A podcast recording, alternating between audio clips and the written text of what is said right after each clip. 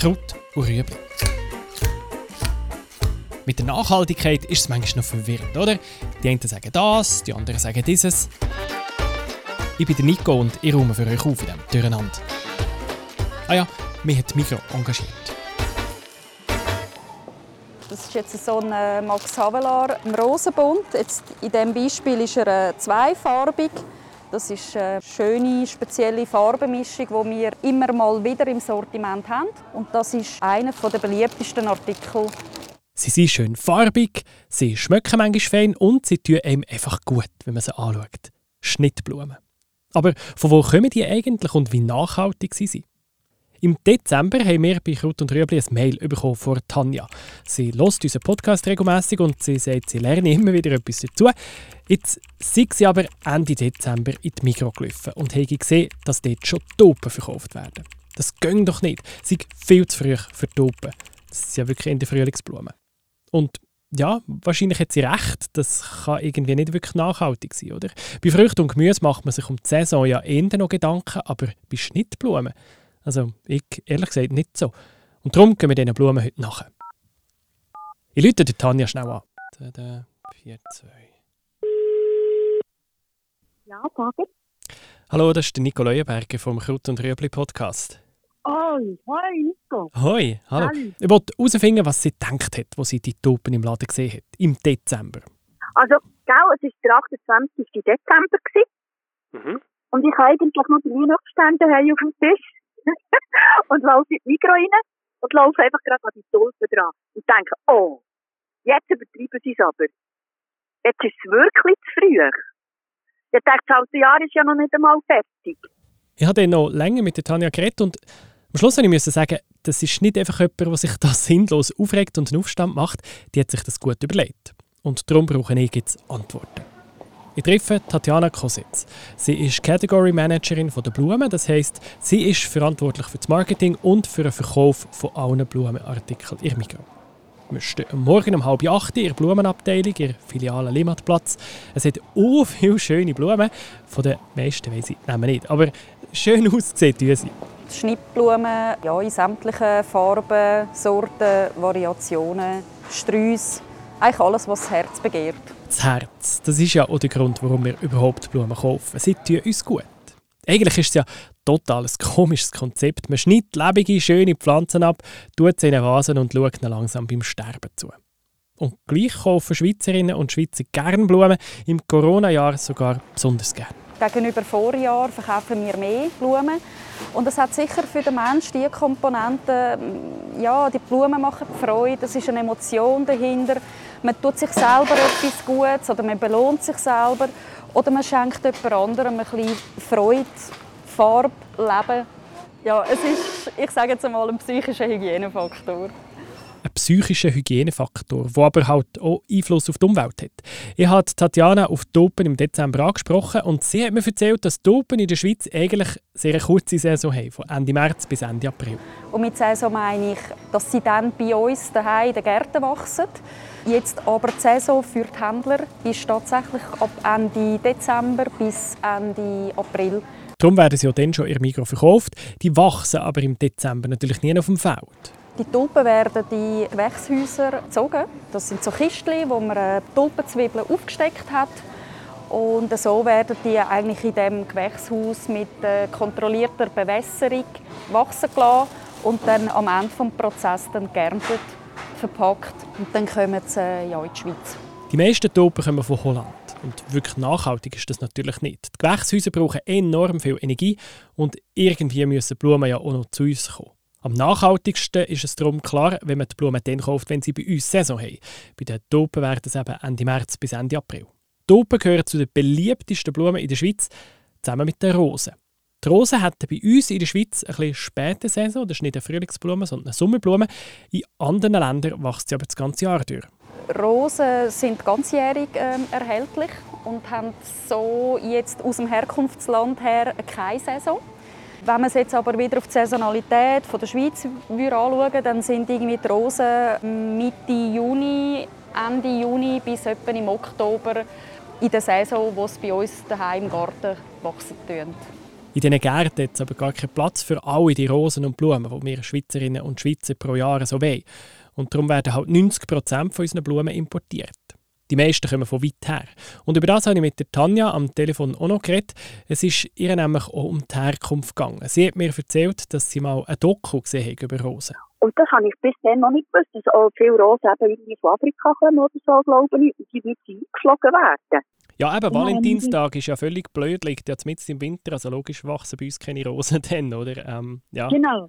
Und dann habe ich mir also überlegt, ja, von wo kommen die? Sind die auch von irgendwo so weit? Sind die auch geflogen? Mhm. Ich kann mir nicht vorstellen, dass das aus einer Schweizer Produktion ist von hier, und das sind sie aus dem Gewächshaus, und das braucht ja auch Unmengen an Energie. Die meisten Rosen kommen, wie Tanja sagt, aus Afrika. Und zwar ja, mit dem Flugzeug. Und da bimmelt bei mir natürlich schon die Alarmglocke. Jetzt haben wir in diesem Podcast ja schon so häufig gesagt, dass geflogene Produkte so richtig schlecht sind für die Umwelt, dass man von denen lieber die Finger lassen Und natürlich sind auch geflogene Rosen überhaupt nicht gut für das Klima. Aber sie sind interessanterweise immer noch besser als Rosen aus einem europäischen Treibhaus. Max Havelaar hat zusammen mit dem Migro eine Studie gemacht, wo sie die Ökobilanz verglichen von den geflogenen Rosen aus Kenia mit Rosen aus dem Treibhaus zu Holland. Das hat Melanie Dürr erzählt. Sie ist bei Max Havelaar für Blumen verantwortlich. Und die Ergebnisse waren auch für mich überraschend. Ähm, Rosen aus Kenia haben trotz Flugtransporten fünfeinhalb Mal geringeren CO2-Ausstoß als Rosen, die in Holland wachsen. Und der Grund dafür ist, dass eben die Saison für den Rosenanbau in Europa nur wenige Monate lang ist. Und außerhalb dieser Saison müssen halt die Gewächshäuser in Europa beheizt werden und belichtet werden. Und in Ostafrika ist das Klima für die Rosen allgemein das ganzjährig ideal für den Rosenanbau. Es ist also ein ganzer Haufen, der drin spielt in die ökologische Nachhaltigkeit. Und da gibt es ja auch noch die soziale Nachhaltigkeit. Und bei Max Havelaar geht es vor allem um die, um die sozial. Wenn man Blumen kauft mit dem Fairtrade-Label von Max Havelaar, dann heisst das eben faire Arbeitsbedingungen für die Arbeiterinnen und Arbeiter auf diesen Blumenfarmen zu Ostafrika und zu Ecuador. Das heißt, dass sie feste Arbeitsverträge haben, dass sie klare Arbeitszeitenregelungen haben, dass sie Schutzkleidung und Trainings haben mit sicherem Umgang mit den Chemikalien. Also alles Sachen, die bei uns selbstverständlich ist, aber dort vor Ort eben gar nicht. Und Pferde verlangt auch, dass die Angestellten sich organisieren können, um ihre Rechte einzufordern. Auf Fairtrade-Farmen werden auch Frauen besonders gefördert. Also die müssen in Fertigkomitees, aber auch in Führungspositionen vertreten sein. Und ganz ein wichtiges Element ist der Mutterschutz. Sie dürfen zum Beispiel nicht entlassen werden, weil sie schwanger sind. Und was ich immer wieder höre von nicht zertifizierten Farmen, ähm, dass sie zum Beispiel beim Einstellungsgespräch einen Schwangerschaftstest verlangen. Etwas, wo man sich da überhaupt nicht mehr vorstellen kann, aber wo dort noch Realität ist. Das ist natürlich bei Pferdefarmen verboten. Alle diese Standards unterstützt man, wenn man eine Blume kauft mit dem Max Havelaar Label drauf. Und dazu ist mit jeder verkauften Fairtrade-Blume eine Fairtrade-Prämie direkt an die Arbeiter gezahlt. Und die Arbeiterinnen realisieren damit Projekte, wo dann der ganzen Gemeinschaft kommt. Also das sind zum Beispiel Stipendien für die Schulbildung der Kinder ab der Sekundarstufe oder auch medizinische Versorgung im Spital oder sonst ein Arzt vor Ort. Das Fairtrade-Label steht vor allem für soziale Nachhaltigkeit. Sie schauen aber auch auf ökologische Rahmenbedingungen, wie zum Beispiel die Wassernutzung. Weil häufig wird ja kritisiert, dass der Blumenanbau viel zu viel Wasser braucht. Ich glaube, es ist ein bisschen geprägt durch die Bilder, die man halt immer noch im Kopf hat von Äthiopien, von verhungernden, von vor allem verdurstenden Kindern.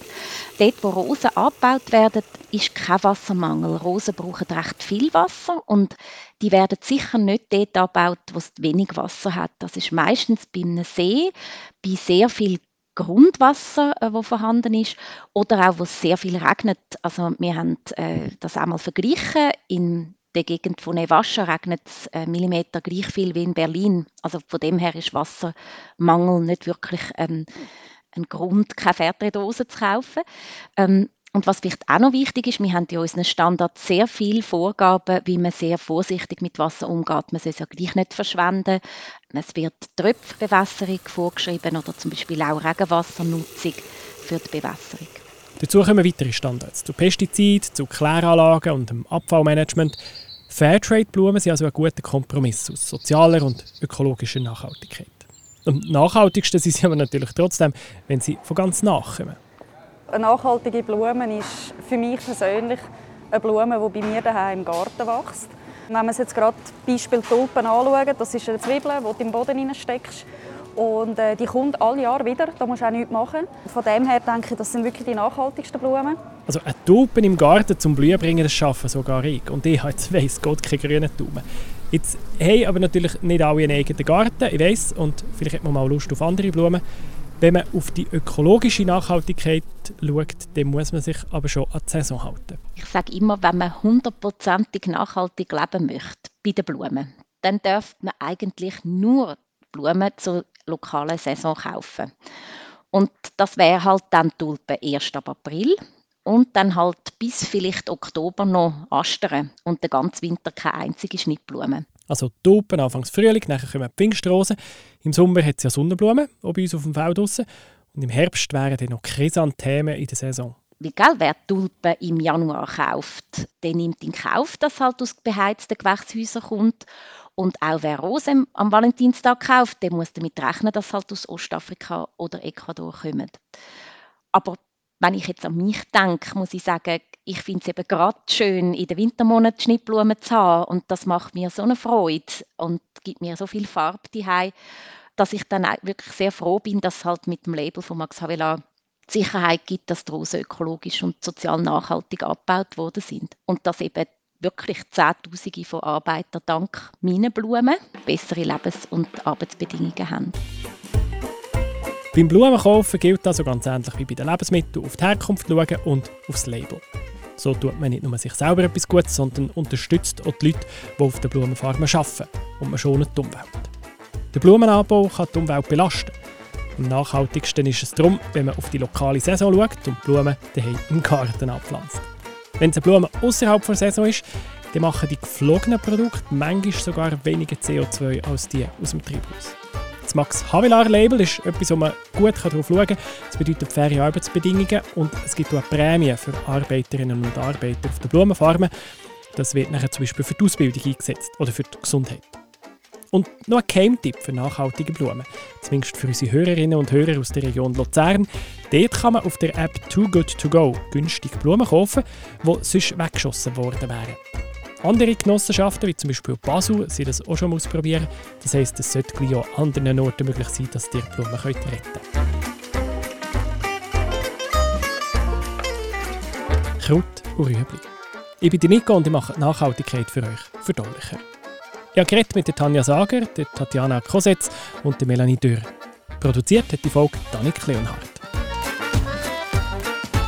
Das ist ein Podcast von Generation M, einem Nachhaltigkeitsprogramm von der Mikro. Alle Folgen können nachlesen auf www.generation-m.ch.